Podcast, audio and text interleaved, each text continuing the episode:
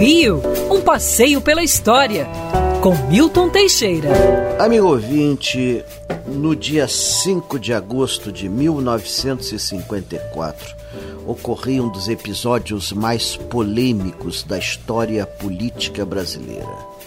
O jornalista e deputado Carlos Lacerda ferrenho opositor ao governo federal, em especial a figura do senhor Getúlio Dornelles Vargas, então presidente da República, ele sofre um atentado é, de frente ao edifício, ao edifício Albervânia, ali na rua Toneleiro, em Copacabana. Carlos Lacerda é ferido no pé, porém o major aviador Rubens Florentino Vaz, amigo e guarda-costas de Lacerda, é ferido de morte.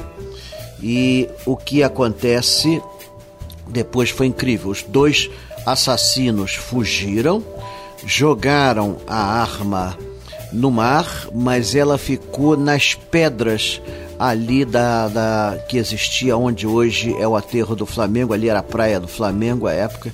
Ela ficou presa nas pedras, o mendigo achou e entregou à polícia. Foi feita então uma caçada a esses dois bandidos, sendo que um deles era membro da guarda pessoal do presidente Getúlio Vargas. No dia seguinte, Lacerda colocou no seu jornal, Tribuna da Imprensa, a matéria em que acusava o presidente da República de tentativa de assassinato. E isso gerou uma crise violentíssima. Todos queriam a cabeça de Getúlio Vargas, até seus antigos aliados o abandonaram. Ele dizia: Só morto sairei do catete, só morto sairei do catete. É, Lacerda tenta imputar o crime ao irmão de Getúlio, Benjamin Vargas, e ao filho de Getúlio, Lutero Vargas.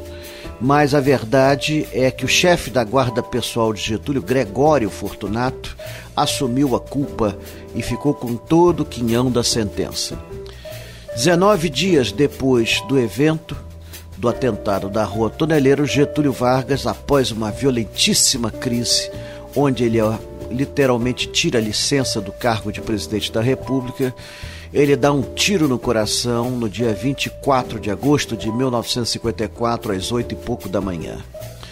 O oficial de gabinete entra, ainda pega o Getúlio ainda vivo, mas ele não passaria de alguns segundos.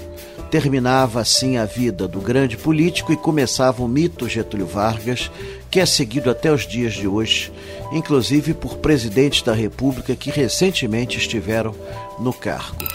Quer ouvir essa coluna novamente? É só procurar nas plataformas de streaming de áudio. Conheça mais dos podcasts da Band News FM Rio.